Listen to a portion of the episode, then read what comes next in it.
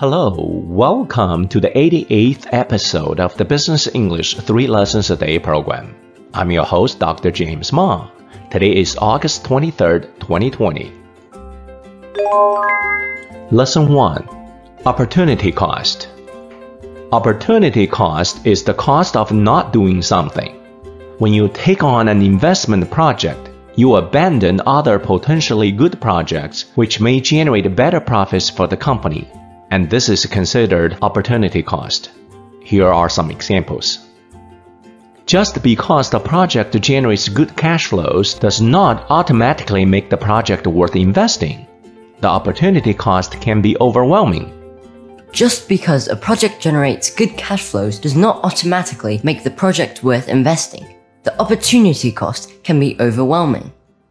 When a college student decides whether he wants to pursue a graduate degree, he must consider the opportunity cost of having no income for several years.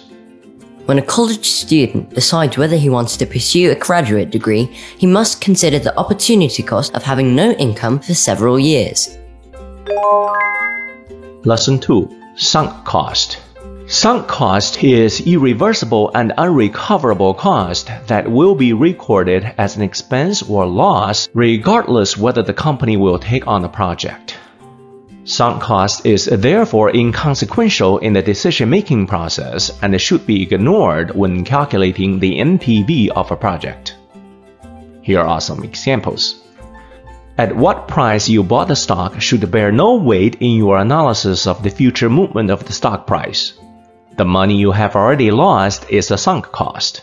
At what price you bought the stock should bear no weight in your analysis of the future movement of the stock price. The money you have already lost is a sunk cost. Many business laymen seem to have a hard time understanding the concept of sunk cost.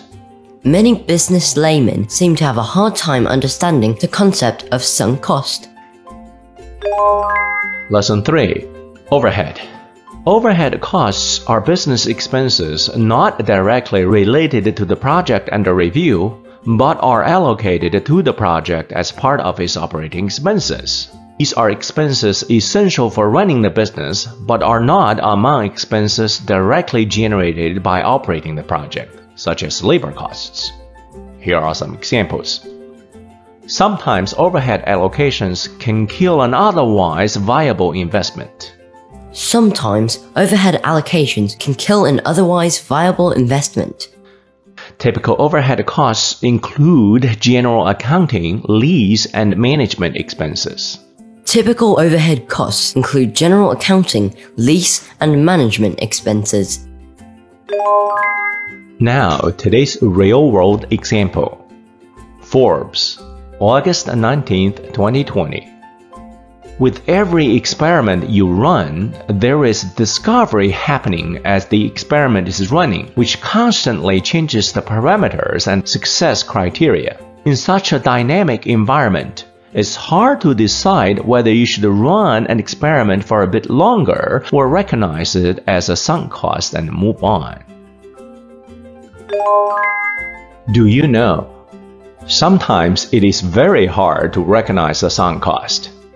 Take graduate school preparation courses for an example.